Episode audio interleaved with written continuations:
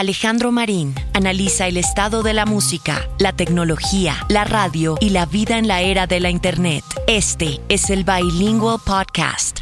¿Cuánto tiempo lleva haciendo Los Informantes?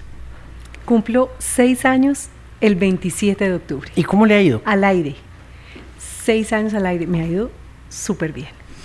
Eso es como ganarse uno la lotería. Los Informantes. Es el mejor programa periodístico, bueno, yo digo que de la historia mundial interplanetaria, ¿no? Pero imagínese usted hoy en día poder hacer periodismo y contar las historias que quiere contar, tener respaldo de una organización y de un músculo como el de Caracol, una marca tan potente como Caracol, para usted ir por Colombia y el mundo contando buenas historias. Eso, en este momento del periodismo, ¿dónde más? la, la loto. Muy complicado. Sí. Muy complicado de hacer. Es la felicidad. Mire, ¿cuántas historias ha contado? 900 el 27 de octubre, porque son tres grandes historias cada domingo y hemos contado historias durante seis años sin parar. Hemos repetido solamente dos domingos del año, eh, de manera que suman 900. Imagínense 900 historias. Es mucha, es mucha historia. Sí, son muchas historias. Mire, eh, ¿cómo la miden? ¿Cómo, ¿Cómo miden el éxito de los informantes? Bueno, no, como nos miden a todos, a usted y a mí y a todos los mortales de los medios, con un rating. Sí, televidentes. Este, total. Eso es el rating, el share, cuánto marca, cuánto marca el domingo.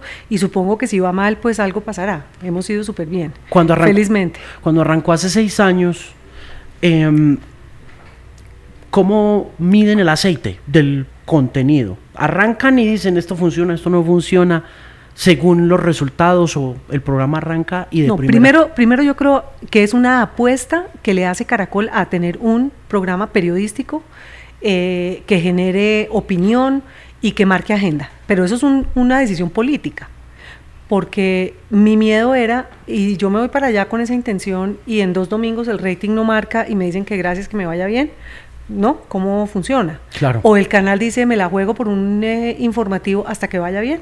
No, no puede ser.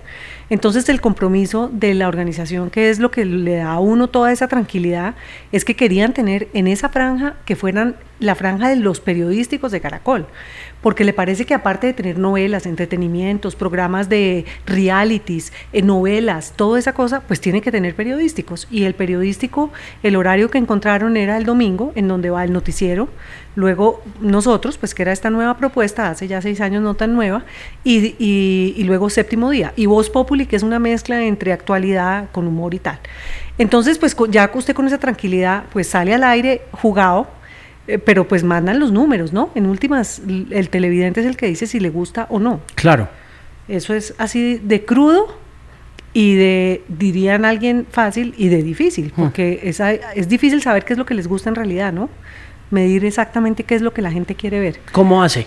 No, pues es la verdad, eh, eh, yo creo que es, es, igual que hace usted, eso es un feeling, saber qué es coyuntura, quiénes son buenos personajes, y, una buena historia Alejo, todo el mundo quiere oír una buena historia. Claro, todo el mundo quiere, y, ahorita más que nunca. Eso, Ese cuento del storytelling está súper de moda otra vez, funciona bastante bien.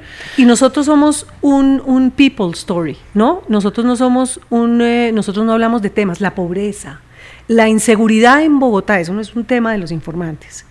Nosotros hablamos de personas con nombres, apellidos y con una historia para contar. Y alrededor de ese personaje contamos eso, las problemáticas, los miedos, las angustias o, la denuncia, si es un tema, por ejemplo, pues para el ejemplo, el de la seguridad en Bogotá.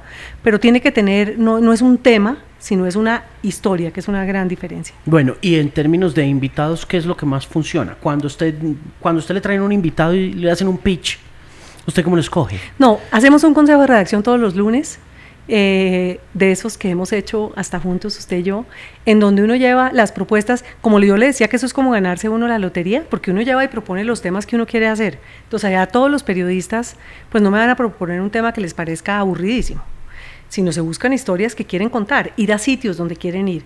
¿no? Llegar a lugares donde nadie ha llegado, donde quieren ir a contar una historia en tal sitio y tienen que fajarse un pitch ahí para aquí convencer a la doctora. Eh, que no es nada fácil. no, saben que no es tan difícil.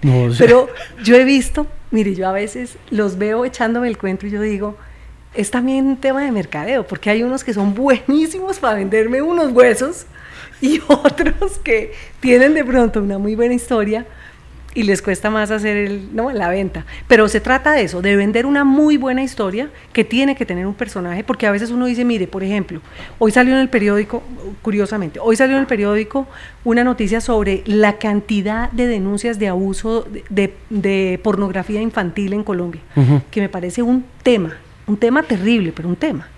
¿Cómo hacemos para hacer de eso una historia de los informantes? Hay que buscar un niño abusado o el investigador que está detrás de estas bandas de pornografía infantil, o el pornógrafo, o el pimp. El music pimp, no, el otro. el otro, el verdadero pimp. el verdadero. Eso sería una, un pitch para hacer en, en, un tema de coyuntura que sería interesante, pero de ahí a encontrar el personaje, pues hay un camino. Claro, ¿cuánto se pueden demorar construyendo y labrando ese camino? No, muchísimo, porque tenemos muchas historias caminando, unas que son ya, que son eh, que se pueden hacer ya, que el personaje está eh, en la otra pues es el permiso del tipo que está en la picota que todavía no ha autorizado, que el juez no ha dado el permiso, o la otra que queda en Magangué o, o que está en Nueva York. Explotando en los Yankees. pero dice, no los puedo recibir ya porque ya estoy en... Entonces, ¿cuándo? Toca esperar a que se gane el título mundial. Bueno, esperamos a ver, nos la jugamos. Depende de los personajes. Y cada periodista somos siete siete periodistas que trabaja cada uno con un productor, que es un matrimonio eh, hecho por mí aquí de Casamentera, indisoluble, que en general ha funcionado súper bien, porque uno con el productor va a todas partes, viaja, duerme, come, sale, entra, edita, mira el material, revisa los libretos, eso es una relación muy intensa. Es bien difícil también, eh, y, compleja. Eh, compleja, claro. Toca que se, sí, como los matrimonios, que haya química, que funcione y además en un trabajo tan chévere, de verdad se trata de trabajar eh, con alegría y con, con, buen rollo, porque uno está muchas horas trabajando, viajando mucho tiempo. Y entonces, ¿Cuánto viaja usted? Pues muchísimo, Alejo, muchísimo, porque toca, la semana pasada estuve dos días por fuera, voy en el día, grabé una historia en Medellín y otra en Barranquilla. Mm. Y a veces me tengo que quedar, si son dos días de historia, o eh, va el productor primero y hace imágenes y luego llego yo, o al revés, o me quedo derecho eh, la semana pasada estuve en el Will haciendo dos historias de café. Eso es una condición. Si viajamos nacional, mínimo se hacen dos historias en cada sitio. Entonces usted tiene una en Medellín, busque otra. Tiene una en donde sea, busque otra. A no ser de que sea pues una crónica al metido en el Orinoco, pues que esa es la historia que va a hacer. Y si va por fuera, pues mínimo tres. Entonces si va a Nueva York, tres. Tiene que sacar tres invitados, tres personajes o tres historias. Sí. Uf, qué candela. Pero, ¿y eso cuando, cuando le dicen, bueno, va a viajar a Huila o va a viajar a Estados Unidos, va a viajar a Nueva York, tiene que traer tres. ¿Eso viene preparado? ¿Viene organizado? por supuesto, no se compra un tiquete sin saber a qué horas llega el avión, a qué horas lo recibe el personaje, cuáles son las imágenes que se hacen de apoyo, a qué voy a hacer esta secuencia, luego esta, luego esta, nos vamos a dormir. Al otro día, 7 de la mañana, el otro personaje, llegamos al, al, estadio de los Yankees, nos va a recibir ahí, vamos a hacer un tour por el Hall de la Fama, después una entrevista uno a uno que dura una hora, luego almorzar y él tiene entrenamiento y hasta aquí llegó. Y luego, y así. Sí. ¿Qué tanto de ese ejercicio es, eh, qué tanta influencia tiene Caracol a la hora, por ejemplo, de conseguir un, a un Urshela? Cuando usted dice Caracol, ¿es mucho más breve hacerlo? Es, es un, ha sido un proceso. Eh, hace seis años, cuando empezamos, pues usted tiene que llamar a maletear una cosa que no existe. Hola, ¿qué tal? Soy Marilvira Arango, estoy haciendo un proyecto que se llama Los Informantes. Ah, un programa de Caracol. Ok, claro que abre puertas, pero lo que yo creo que más eh, ayuda es ya ver el recorrido, porque la gente, yo le digo a un presidente que quiero hacer una historia sobre su vida y le puedo mandar tres o cuatro perfiles que ya hemos hecho y sabe exactamente si no lo conoce el tono. Y en Colombia yo creo que ya saben quiénes somos y cuál es el tono de los informantes, ¿no? Y, y eso da, mm, creería yo, una garantía de seriedad, de responsabilidad, de, una garantía de tranquilidad para el personaje. Hoy en día que la gente está tan desconfiada de los medios. Claro. ¿No? Entonces, claro que abre puertas Caracol, por supuesto que sí. Y más una trayectoria ya que hemos sido y un nombre que hemos ido construyendo. Ya usted dice, los informantes no es lo mismo que decir que es un programa, no sé. Cualquiera. Exacto. ¿Cuánta gente está en el programa? Además de los siete periodistas, ¿cuántos más son? Siete periodistas con sus siete productores y tengo un realizador y tengo cinco camarógrafos, los sonidistas, los luminos, eh, el conductor que es un bacán que le toca levantarse a las 3 de la mañana para llevarnos al aeropuerto, recogernos a las 6 de la tarde, toda la logística que hay en Caracol, los editores que son tres, son turnos de 6 de la mañana a 2 de la tarde, de 2 de la tarde a 10 de la noche, de lunes a sábado sin parar. Y eso es una máquina que arranca y sin fin.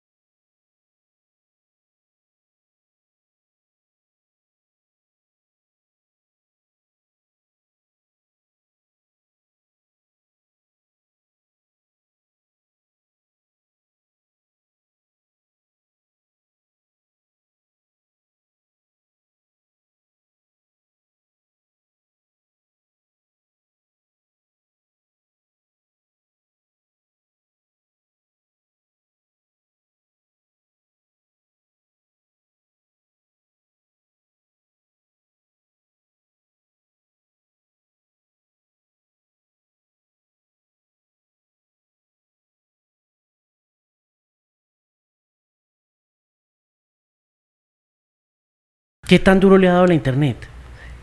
Eh, Periodísticamente hablando al programa o en términos de sintonía, ¿cómo siente eso? No, nos ha funcionado, Alejo, porque tenemos, eh, tenemos eh, los nuevos Internet diciendo, la gente nos ve en Internet cuando no nos ve en vivo.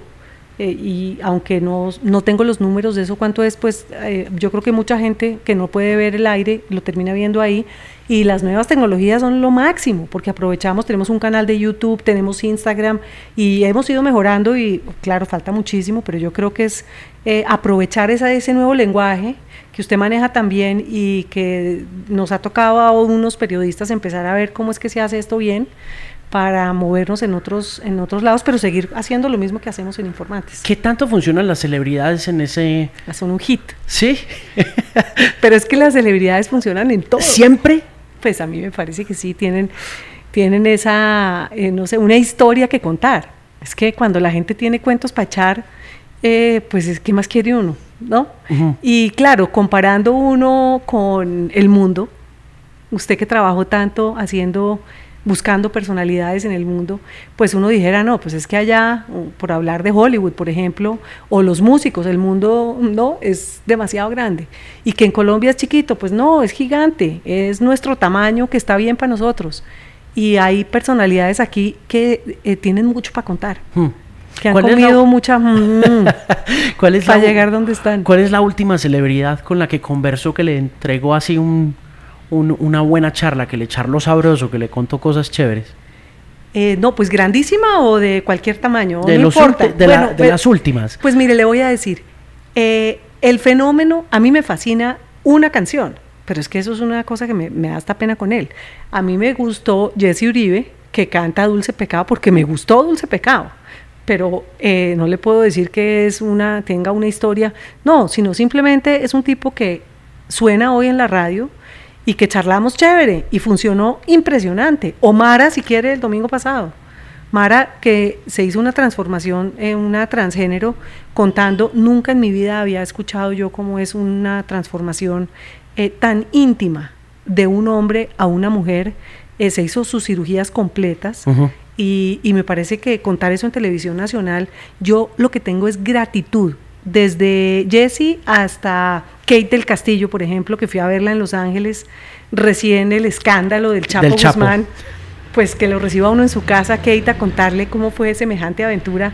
Pues solo gratitud, que alguien se siente frente a una cámara a contarle su vida y milagros. ¿Qué tan abierta está Kate del Castillo cuando usted se sienta con ella a hablar de ese tema? ¿Qué tan fácil es abordar a una celebridad cuando se sabe que hay un escándalo detrás, que hay también una carrera enorme actoralmente hablando, que hay que mezclar esas dos cosas, que hay que ser medio polite, pero que hay que buscar cosas distintas también, que hay que llegarle al corazón, pero que al mismo tiempo está rodeada de PRs? Yo muchas veces, Alejo, le digo que no voy con la ilusión de que me den una chiva. Yo llegar a esperar que Kate del Castillo me diga que estoy enamorada de Sean Penn en cámara, No. no. de verdad, porque si me voy con esa expectativa, usted sabe que las expectativas son del tamaño de las frustraciones. Si yo voy pensando que voy a traer tremenda chiva, pues en cambio, lo que yo voy es a conocer a una persona así como es. Ella tendrá sus cálculos. En ese momento, ella eh, estaba, la carrera la tenían jodida, bloqueada por todas partes, no le daban contratos. Terminó, la, terminaron señalando como si hubiera sido la moza del Chapo Guzmán. ¿No? Mucho. Y estaba ella prevenida. Un poco la entrevista de ella quería decirle a la televisión hispana, yo soy una, una actriz que he trabajado y que me he ganado mi espacio acá. Yo tengo, estaba haciendo, ¿cómo se llama la serie de Netflix? Eh, eh, que era la esposa del gobernador de... la reina del... ¿Algo? No. no me acuerdo cómo era, la ingobernable o la no sé qué. Eh, y ella estaba tratando de que la gente la viera y porque la, que la respeten como por lo que es, no como la amante de nadie. Y, es una vieja con un temperamento. Y eso fue lo que yo conocí. ¿Qué, ¿Qué tanto me contó de la historia íntima? Seguramente no. Y seguramente todavía no lo ha contado.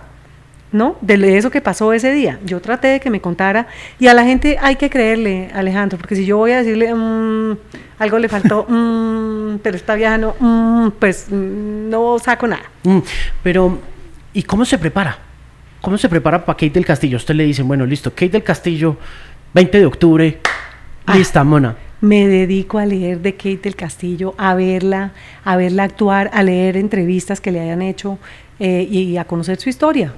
Y, el resto sí ya es ese, lo que uno logre de empatía con el personaje, que es algo que yo intento desde el principio. ¿Cómo busca o cómo la encuentra mejor?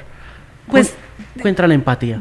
Pues yo creo que cuando uno está aquí charlando, si uno está haciendo una cosa honesta y de buen rollo, sin ninguna agenda oculta, pues se logra algo chévere, que la gente se sepa que está en buenas manos, en el sentido de que estoy haciendo un trabajo confiable y tranquilo, trato de decirle siempre la pendejada esa, porque al final, pues, hagan de cuenta que no hay nadie, que estamos las dos tomándonos un café como si fuéramos amigas del colegio. Tratar de lograr un poquito de intimidad con alguien que usted no ha visto nunca más y después de una entrevista espectacular y de buen rollo, termina uno como si uno fuera amigo y claramente hasta ahí. Y de ahí en adelante tampoco la vuelve a ver. ¿Cuánto se demora en desarrollar esa química con una conversación? Después de tantos años de... Eh, perfeccionar ese arte de la conversación? ¿Cuánto se demora uno en llegar? Porque hay, un momento en el que uno dice, lo tengo, I got it. Sí. Por ahí es. Se demora uno, ¿no? Vale. También, también depende del personaje. Hay gente que es eh, de una, que uno siente como que le abren a uno el corazón. Y, eso no quiere decir contarle a uno pues la vida y milagros inmediatamente, pero siente uno como que hay eso, eso en la mitad, que se logró eh, esa empatía. Hmm. Eh, y con otra gente uno pedalea y dele y vuelve y haga y vuelve y haga otra entrevista. Nosotros decimos, bueno, la primera entrevista es una, porque como nosotros, el programa no es de entrevistas, sino son de es de historias. Si usted hace como crónica televisiva. si la primera no funciona y el personaje no, pero la historia realmente es importante, pues pongámosle otra cita otro día y de pronto la segunda vez ya es más, más fácil. O sea, y, vuelven y se la aceptan. Vuelven. Sí, bueno, sí, en general sí. Sí, porque. Y con, y con Jesse, em, ¿Qué aprendió? Que usted estaba muy... Aprendí que es un dulce pecado. usted em, estaba muy entusiasmada con el tema de la música popular.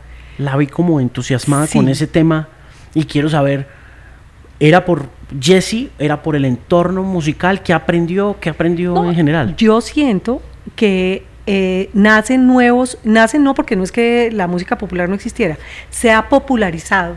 Por eso yo dije que de pronto lo popular no era lo campesino, sino que mucha gente, o sea, se había popularizado una música que de pronto antes la gente no la oía ni en la radio, en ciudades como en Bogotá. Pues no es en una cantina, sino que acá usted va a rumbear y le ponen una canción popular. Claro. Eh, y me parece que era un fenómeno, así como de repente empezó a sonar el reggaetón en otras zonas, o de pronto el rap, cuando empezó el rap, o no, como un nuevo fenómeno eh, popular, pero lo digo popular por de masas más que de otra cosa. Y me, me parece que es un tipo que estaba en los medios por esa cosa horrible que yo detesto de la vida privada, eh, que me parece que a nadie le importa un pito si el señor está casado, separado o viudo, pero resulta que estaba sonando mucho lo del dulce pecado porque se había separado y porque la señora estaba furiosa y entonces en Instagram y entonces no sé qué. Yo dije, bueno, pues de pronto en medio de esta ola me monto eh, y cuento la historia además de lo que siempre es Él decía, todo el mundo ha tenido un arrocito en bajo.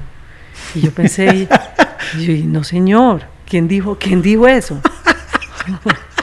No, no me parece, no estoy de, no, no, esa no es la razón por la cual a la gente le gusta el dulce pecado, no porque a todo el mundo tengamos un pecado sobre los hombros, sino porque tiene como ese morbo de que terminó cantándole a la moza, lo contrataron para una serenata y terminó cantándole no a la señora, sino a la moza y, y tiene como ese morbo y ese encanto de, de, un tipo que viene de muy abajo, ¿no? Que venía de cantar en cantinas y en bares y en, en, tarimas de pueblo, más bien. Yo creo que toda esa gente viene de lugares bien sórdidos y se convierte pues en, en héroe, ¿no? Se y, vuelven héroes. Y ese cambio, Alejandro, de el, el, la cantina y la bohemia de aguardiente a, a la tarima, a, al Movistar Arena, ¿no? Es que esto es otra cosa al artista ya con el bling bling, porque es que este ya viene todo decorado. Sí, sí, arregladísimo. No, Jesse tiene un, un diamante y una cosa. Sí, sí, ese tipo Y le ya- fascinan los flecos. A mí me fascinan los flecos.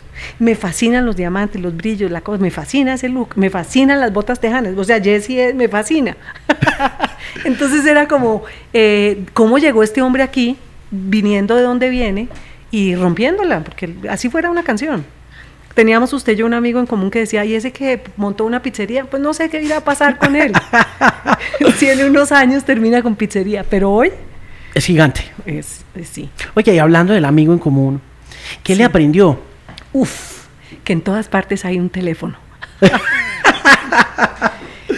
Eh, le, le aprendí de todo. Bueno, mi maestro, Julio, eh, desde todo punto de vista.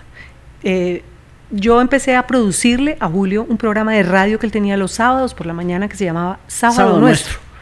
Y entonces yo presentaba un noticiero el eh, eh, de lunes a viernes a las 7 de la noche y el compromiso era que él me mandaba entre semana, a más tardar el miércoles, digamos, una lista de personajes por fax. Eso suena pues como si fuera la edad de piedra, pero es verdad.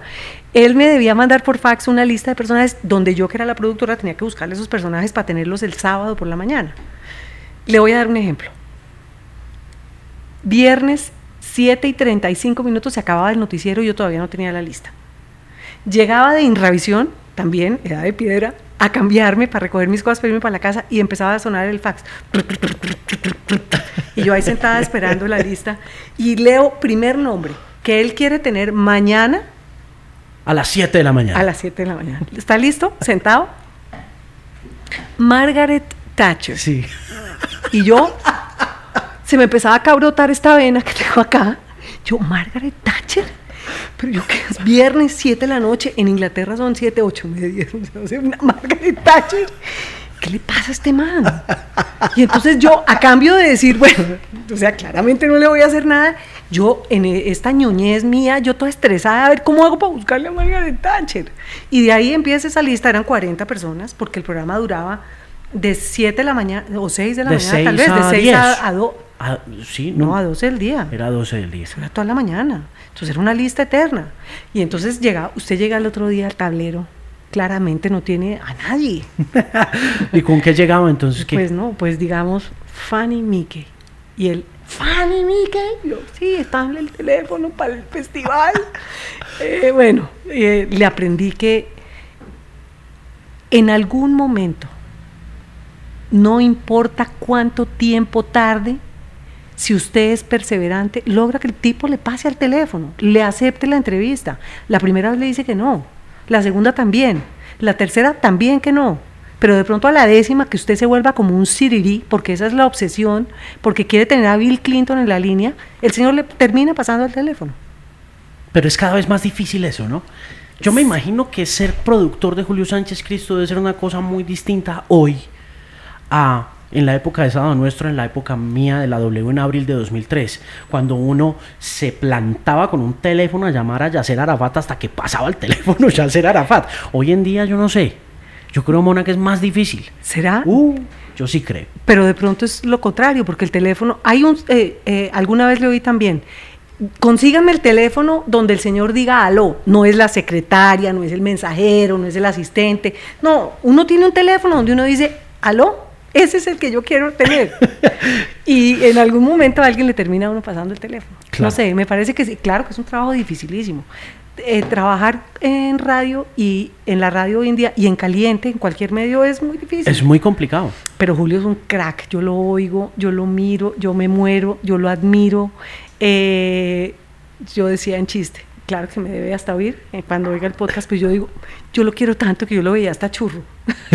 decía, yo, es que yo me muero de amor.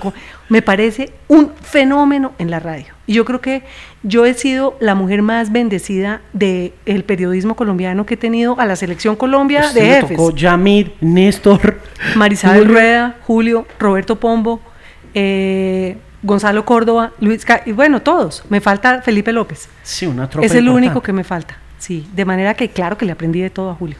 Y, y a veces soy inmamable a su buen estilo de si no lo ha podido conseguir es porque no ha hecho el esfuerzo, no es porque no lo haya podido conseguir. Ah. Eh, aprendiendo un poco esas épocas.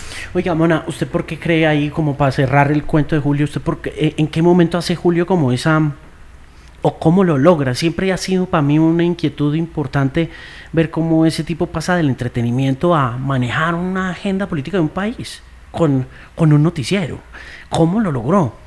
¿Qué, ¿Qué hizo ese tipo? Yo siempre pienso, ¿qué fue? ¿Sería Casas? sería cuando contrató a Alberto Casas, con que, o sea, porque en un principio le dieron lidia, no lo dejaban hacer las, las noticias en, porque estaba en Caracol Estéreo. ¿Qué, ¿Qué, hizo Julio Sánchez Cristo Uy, primero yo creo, Alejandro, que ha hecho es que es, es él desde el día uno y sigue siendo el mismo Julio Sánchez Cristo. Y logró hacer la radio a su manera. Los demás todos terminaron copiándolo, de una manera u otra o inventándose o tratando de hacer secciones, las llamadas, no sé. Pero Julio fue el que llegó primero y el que lo hizo a su, a su manera. Eh, es, es ¿Se inventó un formato? Es reposado, al aire, es reposado, es sexy, es sexy, es, tiene una memoria alucinante, eh, sabe de música y lo que no sabe, pues se rodea de gente buena que sabe y, lo echa para adelante. Y tiene credibilidad y ha construido, porque esto es un trabajo de años también, Alejandro. Cuando uno está en los medios, lo difícil no es llegar, lo, difícil es mantenerse en el tiempo. Julio lleva, no sé, creo que 40 años sin parar, sin parar. Eh, eso es un monstruo. Non-stop. Es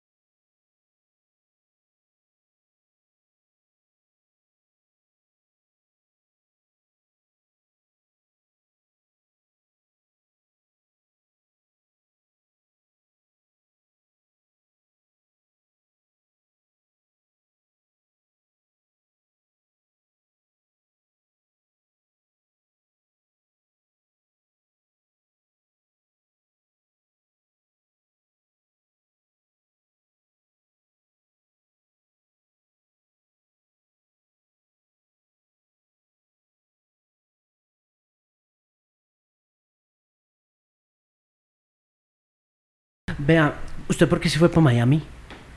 Ay, me fui para Miami detrás de un amor. ¿Ah, sí? Imagínese. De todas las razones, la menos correcta. Sí, yo me fui para Miami. Eh, yo dije, no, esto, conocí a una persona y dije, bueno, esto aquí no va a funcionar desde lejos. Y me fui de, de la nada. Y había un, eh, el que fue jefe mío en el noticiero en ese momento, se había ido para Estados Unidos a montar una cadena de 24 horas de noticias en español. ¿Quién? Luis Calle se fue de productor general de la primera cadena, eso se llamó Telenoticias. Eso era presentar noticias para América Latina, eh, pues todos los países de habla hispana. Y entonces empezó a montar un proyecto gigante. Mire, llevó presentadores de Argentina, de Chile, de México, de Colombia. Eh, yo, como una ingenua, eh, dije, no, yo voy a estar en prime time porque con este acento tan plano eso funciona perfecto. Mi acento era el peor, el más cantado, el más. Las argentinas, eso sonaban como a gloria. Estuve a las 2 de la mañana, presenté noticias en el peor horario de la historia mundial, planetaria. Llegaba a mi turno a las 2 de la mañana y presenté noticias de 2 de la mañana a 2 de la tarde, sin parar. Eso eran 12 horas, sábado y domingo. Eso era como el infierno en la tierra. Qué cosa tan miedosa. Pero bueno, los amores. y ahí y, arranca a trabajar con Julio desde allá. No, ahí fui a hacer televisión, ahí fui a hacer primero televisión Eh, y después, no, Julio llegó mucho después. Julio llegó, yo interrumpí radio. Yo con Julio trabaja, trabajé on and off en RCN y en Caracol. ¿Usted hizo la FM con él? Hice la FM con él. ¿Se fue? O, la FM, no, eh, sí, estuve en RCN con él, estuve luego en Cara, eh, primero en Caracol, luego allá, íbamos y veníamos con amores y odios, más odios de amores de allá para acá, porque yo siempre he estado como que lo que diga Julio. Eh, y mm, yo era muy incondicional de, de, Julio, con todo y las dificultades, pero siempre fui, bueno, todavía soy muy incondicional, lo quiero mucho y lo respeto mucho. Y, y cuando me fui a hacer televisión no hice radio, ahí suspendí la radio definitivamente, pues por un tiempo largo. ¿Cuánto tiempo más Estuve o menos? tres años por ahí. ¿Y estuvo Después me regresé a Colombia a presentar CMI. Ah, ok, 97. Imagínese, llegué a Colombia, presenté el noticiero CMI, eh, me casé, y luego tal vez ahí volví a hacer radio. Eh, con, ah, bueno, algo hice en Radionet, muy chiquito, sí. cuando empezó ese proyecto de, de Radionet. Eh, y luego, después me fui a vivir a Inglaterra, y ahí en Inglaterra volví a conectar con Julio, que ya estaba eh, como corresponsal. Luego me fui para Miami y ahí nació la W. En Miami volví con, con Julio ya desde, desde Miami. Y como, como son las cosas de la vida, mi mamá se puso muy enferma estando en Miami trabajando con Julio en la W eh, y los médicos le dijeron que iba a vivir seis meses. Y yo dije, pues yo qué estoy haciendo en Miami viviendo sola, ya me había separado ya, eh, yo qué estoy haciendo acá en Miami, mi mamá se va a morir. Entonces le dije a Julio, me voy a regresar a Colombia. Y me dijo, claro, acá está su casa, véngase para acá. Pero yo, ¿dónde me sentaba? Así es que en la mesa eso no había espacio y ahí tenía cada quien su lugar. Yo estaba, era corresponsal en Estados Unidos y me inventé una cosa que se llamaba Patrullando con María Elvira. Ah, sí, me acuerdo. Eh, que era hacer reportería. Yo me acuerdo del em, me acuerdo del patrullaje en, en la piscina. Eh, patrullé en la piscina y además me fascinaba. Claro que llegué a patrullar a ese burdel, por ejemplo, no había nadie. Es que era a las 6 de la mañana. Usted llegó a las 6 de la mañana y Ya todo el mundo se había ido. Es que escuché esto, Julio, y le pasaba la manito al agua. Yo sola en la piscina, exactamente. sola en la piscina como un miércoles a las seis de la mañana. Sola íngrima. Patrullé que me fascinó porque era hacer pura reportería. Eh, y efectivamente mi mamá se murió a los cuatro meses y me costó mucho trabajo estar eh, concentrada, actualizada, me costaba mucho trabajo emocional, porque con Julio uno tiene que estar muy bien informado, tenía que levantarme muy temprano y estaba pasando un mal momento y me ofrecieron ir a RCN a presentar eh, el noticiero de las 7 de la noche. Televisión. Mentiras, eh, ya lo había presentado hacía tiempos. Volví a presentar uno a las 10 de la noche. Y yo les dije, no, eso no me van a respetar el horario, pero yo dije, bueno, que no, no, pierdo nada. Renuncié a radio y me fui a hacer televisión por la noche porque era como para volverme a organizar yo en mi corazoncito y tenía todo el día mi hija en colegio nuevo, regresar otra vez al país, estaba muy desubicada emocionalmente, digamos, muy triste con lo de mi mamá. Entonces pude volver a trabajar en radio, en televisión, que eso me daba un break, pues es la media hora del noticiero, hasta que me neuroticé al máximo, Alejo, porque nunca salimos a las 10. Claro. Peleaba. Qué dolor. peleaba y usted sabe que yo soy muy peleona. Pero me pasó como lo que me pasó en la piscina, peleaba sola porque a esa hora no había nadie. y cuando me levantaba el otro día, pues ya decía, bueno, a joder, empezaba a llamar y nadie me pasaba el teléfono porque todos sabían que llamaba a ir a pelear. Y así hasta que ya, bueno, de ahí me fui para el tiempo a revistas.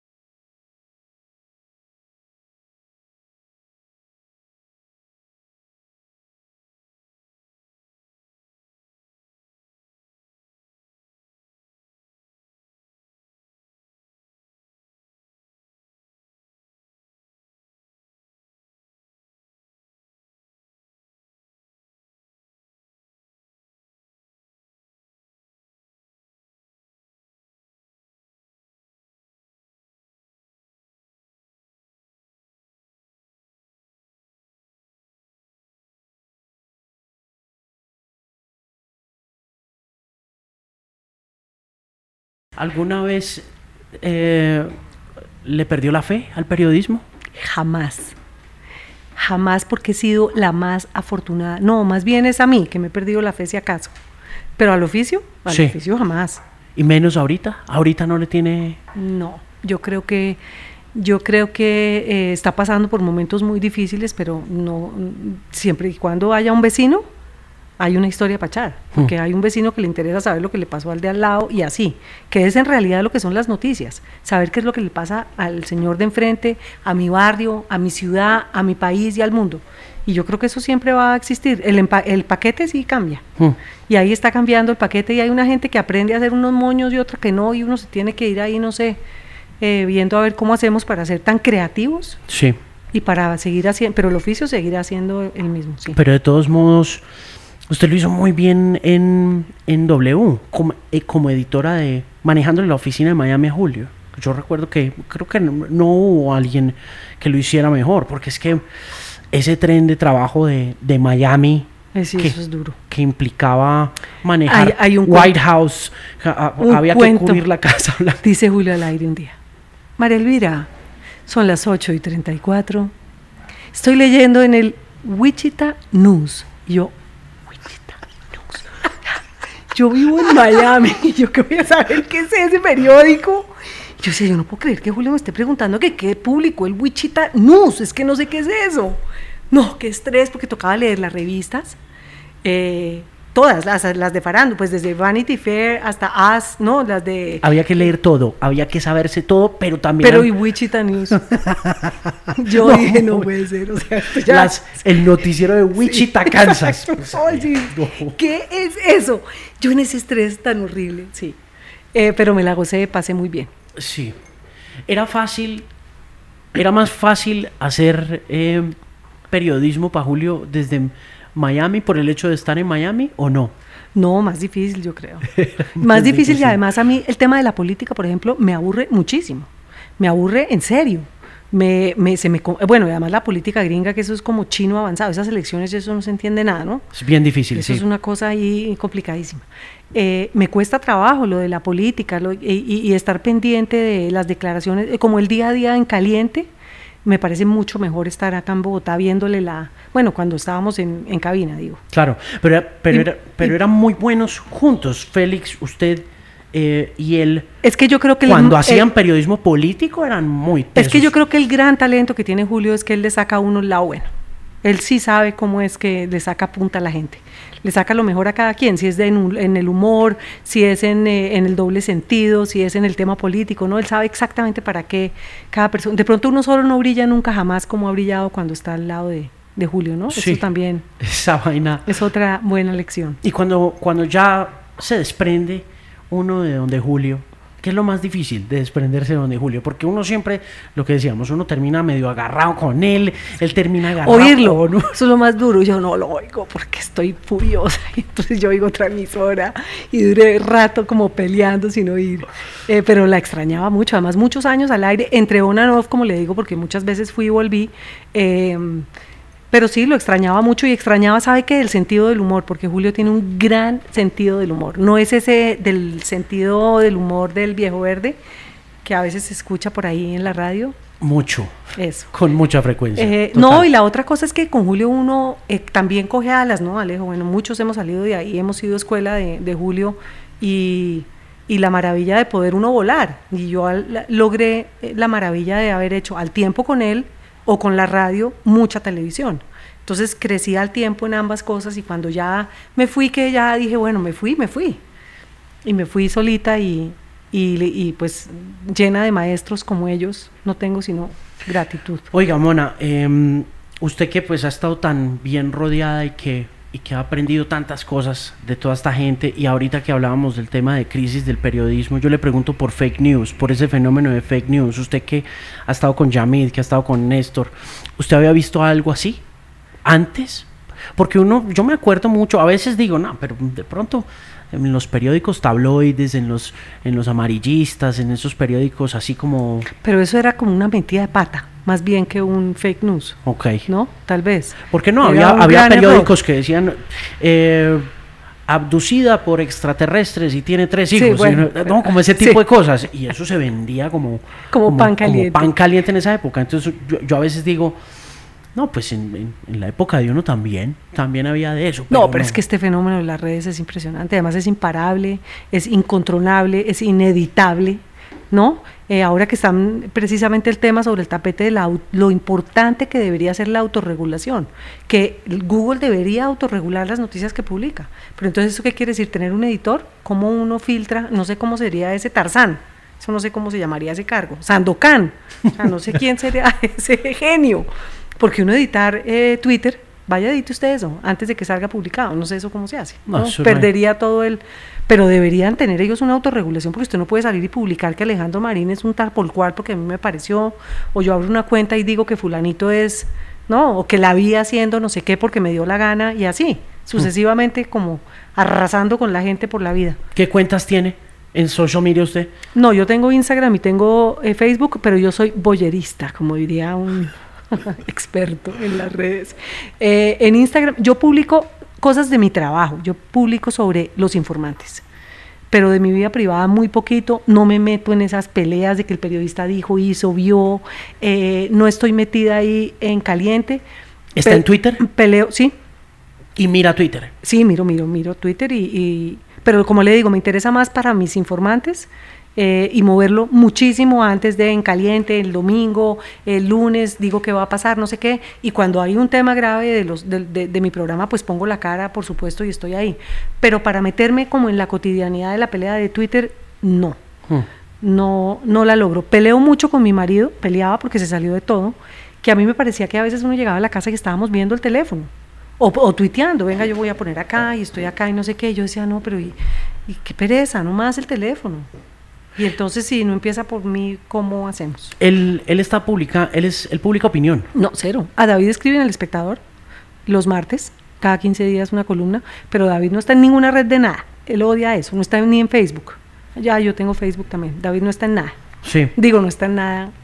En, de medio, de, de redes sociales. Sonó fatal, que el pobre no está en nada, no. Al revés. Está en todo. Mire, y, eh, porque sí, nos pasa que nos consume el Twitter. Es curioso que, teniendo eh, tanta cercanía con las historias y con el storytelling y, que los, y los informantes sobre todo, que no, que no milite tanto ahí, porque uff, los que sí estamos ahí por el periodismo que sea, estamos sometidos a veces. A veces siento que nos estamos, ¿no? que estamos subyugados a la tiranía de Twitter y que la agenda la, de los medios ahorita la dicta Twitter. Uno oye medios que están dedicados a revisar el trending topic y el hashtag y a mirar a ver si son tendencia en vez de no sé, construir otro, otro tipo de cosas, ¿no?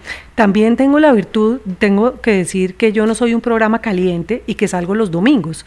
Entonces yo no me tengo que colgar de lo que está todo el mundo, en, ¿no? El, el, furor del martes, que es que es el video que está circulando de fulano, de tal, en el Congreso, que se bajó los calzones, no, no tengo ni idea.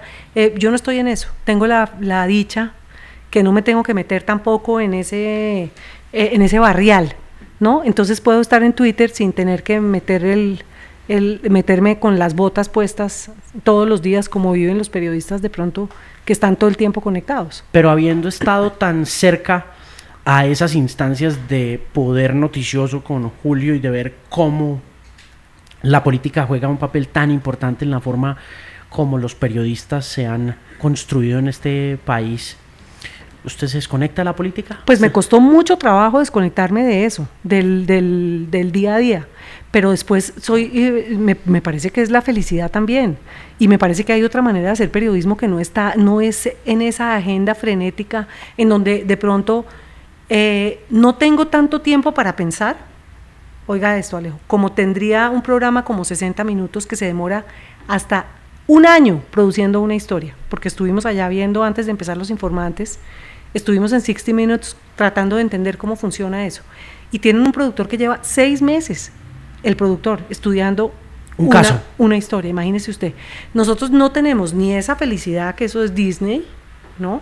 El mundo ideal, Sí, claro. ni tenemos ese régimen espantoso del, del periodista que cubre Congreso todo el santo día al aire, porque no tiene tiempo uno de pensar. Yo tengo un poquito de, de margen, tengo un par de semanas para construir una historia o una semana para construir una historia, pues tengo mucho más tiempo.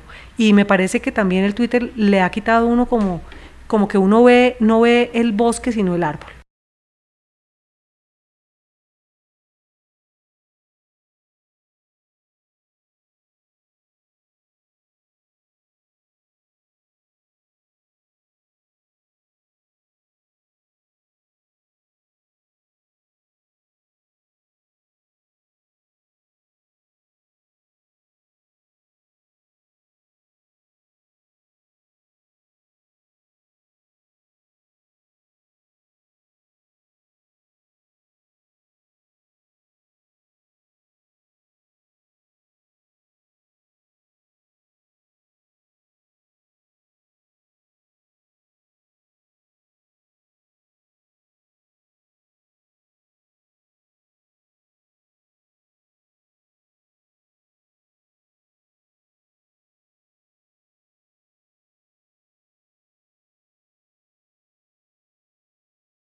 ¿Cuándo deja morir una historia? ¿Cuándo sabe usted, por ejemplo, después de toda la experiencia, cuando hacíamos eh, producción, cuando usted me decía, mire, quiero esto, sáqueme esto, sáqueme esto, sáqueme esto? ¿En qué momento, ya hoy en día, después de adquirir esa experiencia, cuándo sabe usted que una Que historia no. no. va a volar, que eso no va a salir? Que ya no. Ay, caramba, no sé, Alejo. De pronto, del cansancio, hasta de pura. ah, que dijo que no. Le voy a contar una historia. Llevamos, tratamos de coger a Egan Bernal. No se había ganado la, la vuelta de la juventud. No se la había ganado, óigame esto.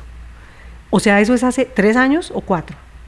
Eh, y, y alguien nos dijo que este es el crack, que este señor iba a ser una figura impresionante y entonces que teníamos que tener a Egan Bernal. Y lo, lo llamamos, íbamos a hacer la historia, lo íbamos a grabar. eh, el periodista que lo iba a hacer, por cualquier motivo, se le apareció una historia de esas de abrir. De haga de cuenta, Martín Sombra lo recibe en la picota mañana, entonces pues Coca-Cola mata tinto, pero no por el personaje, no, no suena, no lo estoy diciendo peyorativamente, sino pues porque uno tiene las prioridades de, La premura de la historia. de la del- historia. sí. Y entonces este periodista le cancela a Egan y se enfría un poco el tema, se, se enfría y él empieza como a- a ganar efectivamente tal, y se gana el Tour de Francia. Y entonces todos muertos y que yo me muero por tener, y yo en esa eh, obsesión de cómo no es posible que no tengamos a Egan. Y al final me termina diciendo alguien que está muy cercano a él, me dice, no, y no lo va a tener tampoco porque ustedes lo dejaron metido hace tres años. Ah, Y yo no. Entonces digamos que esa se murió por...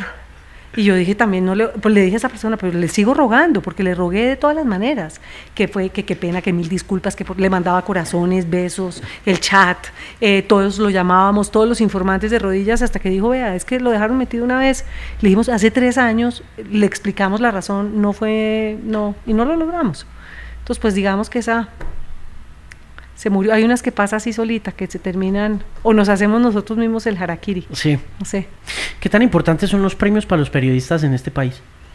Ganarse un premio, un Simón Bolívar, Ah, ganarse como un Pambelé, CP. como Pambelé, Alejo, como Pambelé. Mejor ser rico que pobre. Si me dan el premio, pues mejor a que no me lo den. O sea, claro que sí. Y además ahí tiene uno, yo tengo en la oficina ahí mi vanidoteca, ahí tengo las estatuillas del India Catalina que nos hemos ganado, que el Simón Bolívar lo tengo en mi casa, orgullosa ¿Con de qué se lo ganó? ganarme, con una historia de un, eh, el último sobreviviente, creo que es el que, que queda vivo todavía, está vivo, tiene 93 años, se llama Max Kirchberg del Holocausto. Eh, está marcado contando su historia de cómo sobrevivió al, al Holocausto nazi, una historia de las más lindas que he hecho en mi vida y me gané felizmente el, el premio. Claro que es importante, pues si no se lo gana uno, uno es porque el premio no es tan bueno. Y cuando uno se lo gana el premio es como el Pulitzer ¿Y en dónde se echó ese cuento del... eh, en Los Informantes. Ah, ese se lo echó hace En poquito. Los Informantes, sí. Ah, bueno. ¿Hace sí, cuánto? sí. Pues me lo gané al segundo año de Informantes, hace cuatro. Wow. Sí, sí. ¿Y los India Catalina en qué se los ganó? Nos los hemos ganado en todos los En años. todo. Llevamos, creo que llevo cinco Indias Catalina o cuatro de los cinco años que hemos participado. Eh, que, es un, que es una maravilla porque es un premio de la gente, ¿no? El, mejor periodístico, aunque competimos en una cosa rarísima, porque competimos con un noticiero, pues que no es lo mismo que un periodístico, con un, programa que dura una hora, no es lo mismo hacer una historia de una hora que tres de 15 minutos. Entonces, ¿usted cómo califica? No, es difícil en los, en los periodísticos en Colombia, pero ahí nos colamos y ahí la hemos, la hemos logrado. Em, ¿Ha pensado volver a radio o no? Pues yo pienso todos los días porque me fascina la radio. Me encanta la radio, me parece que eh, yo lo he logrado en los informantes que no lo logré nunca en noticias, porque cuando usted presenta noticiero, usted está, usted es usted, por supuesto, pues porque eso es lo que se ve, pero usted está leyendo un libreto que está escribiendo todo un equipo que hay detrás. Eh, no es su manera de hablar, no es su, aunque uno tiene un estilo para presentar, por supuesto, pero en la radio sí que es uno, porque lo que usted va diciendo ahí eh, eso es lo que hay. Este es el Alejo Marín, este es, este es, este es el mismo eh, al aire que fuera del aire, ¿no? Claro. Y en los informantes yo he logrado un poquito de eso, pero claro, me encanta la radio, me fascina. ¿Le quedaría tiempo? No. sí, uno busca el tiempo. Sí. Ah, eso sí, siempre se busca el tiempo. Me encanta y me encanta, me encanta la frescura de la radio. Eh, y me parece que como que es más fácil además encontrar los personajes porque por ejemplo para estas historias tan complicadas a veces que nosotros hacemos en televisión pues es que que la gente ponga la cara es que es demasiada visibilidad es demasiada boleta para hablar en términos eh, marinescos es mucha boleta eso uno poner la cara. En cambio usted en la radio puede decirle a alguien venga cuénteme esta historia eh, que es su voz no no, no está en un país tan complicado como este, muchas veces es más fácil simplemente la voz que, que poner eh, este pechito. Bueno, ¿qué viene para los informantes? Eh, vienen tres grandes historias sí. cada domingo. Bueno, seguir haciendo lo que sabemos hacer, Alejo, contar historias, hacer reportería, viajar, salir. Lo más difícil es tener los cuentos, porque usted después cuando tiene el personaje, pues usted lo entrevista, pero vaya, búsquelo. Eh, vaya, consígalo. Y, y, yo creo que el reto grande es seguir haciendo un programa informativo. Cuando yo me salí del tiempo, me dijeron, no se vaya, eso va a durar un mes, ese, la gente no le gustan los periodísticos, eso no va a funcionar, usted está aquí con sus revistas tranquila, ¿para dónde se va a ir? Y yo me la jugué eh, con una apuesta de hacer periodismo en televisión, en donde estoy convencida, después de seis años, que a la gente le, gustan, le gusta ver las buenas historias y le gusta ver los buenos programas, no importa de qué sean, si están bien hechos y si tienen no algo que contar. Y eso es lo que vamos a seguir haciendo. Eh, ojalá tenga mil, mil eh, historias eh, por fuera de Colombia que contar, que es más difícil viajar. Claro. ¿No? ¿Con quién le gustaría hablar? Ay, yo me muero por hacerle algo. No me va a creer a Mónica Lewinsky, por ejemplo, pero cobra tanta plata. ¿En serio? Sí, eso es una limitación, por ejemplo tanta gente que en Estados Unidos cobra, que no, pues, la agenda, por supuesto, es dificilísimo. Esa era la otra eh, cosa que le iba a decir. Ellen, Ellen, DeGeneres. me muero de amor. Oprah, de estos fenómenos pues periodísticos, me encantaría tenerlos a todos, así sea que vengan a darnos una conferencia, ni siquiera es que me den la entrevista, pero que vengan invitados por los, por los informantes, sería maravilloso para el periodismo oírles el testimonio. Bill Clinton, pues, es como el, ¿no? que nunca lo logré. Pero alcanzó a hablar con Obama, me muero con y vino Obama y no pude, no pude, lo tengo en mi oficina de plástico, un dummy así con un dedo que me hace así eh, y lo miro todas las mañanas, no pude. De esos personajes, claro que quisiera tenerlos a todos. Vea, em, dos últimas preguntas antes de irnos y la primera es eh, ¿cómo ve a los Estados Unidos? ¿Cómo ve Trump? ¿Cómo ve todo ese fenómeno? Usted que vivió allá. Y no, y tengo una hija viviendo allá. ¿Dónde está María? María vive en Boston. ¿Qué está haciendo ya? está trabajando en una agencia de publicidad, se graduó de publicidad, estudió publicidad y cine y eh, trabaja en una agencia de publicidad ya independiente y tiene su apartamento y está empezando su vida profesional, digamos. Eh, absolutamente feliz y dichosa trabajando como una mula, como nos tocó a todos cuando empezamos de sol a sol, sábado y domingo, feliz. Pero la situación allá, yo siento que le oigo los cuentos de no se puede hablar en español, eh, hay gente que le da como nervios montarse un Uber y hablar español. ¿Dónde uno había oído algo así? Y tal vez lo que, lo que siento es que ese país que uno decía, wow, ¿no? Lo traje de Miami, ¿no? ¿Se acuerda? sí, claro. eh, wow, ir a Estados Unidos, ¿no? Poder trabajar allá, poder... Eh, uy, no. Ese American Dream se perdió, ¿no? Qué desilusión qué desilusión que los americanos, porque al final pues terminaron eligiendo a un personaje que a mí me parece nefasto desde, desde donde uno lo mire como Donald Trump. Y, y si las encuestas, no sé, porque como uno ya no cree ni siquiera en las encuestas, eh, pero yo creo que la posibilidad de que lo reelijan es altísima. Es ¿no? bien alta, ¿no? Que qué tristeza. Ve a alguien ahí en, el, en los demócratas que le pueda No poner sé, la pata al tan hombre. difícil. No sé, Alejo. ¿No? La verdad. ¿Y Colombia cómo la ve? Y Colombia, ¿cómo la ve? Eh, yo soy, yo soy por esencia una mujer optimista.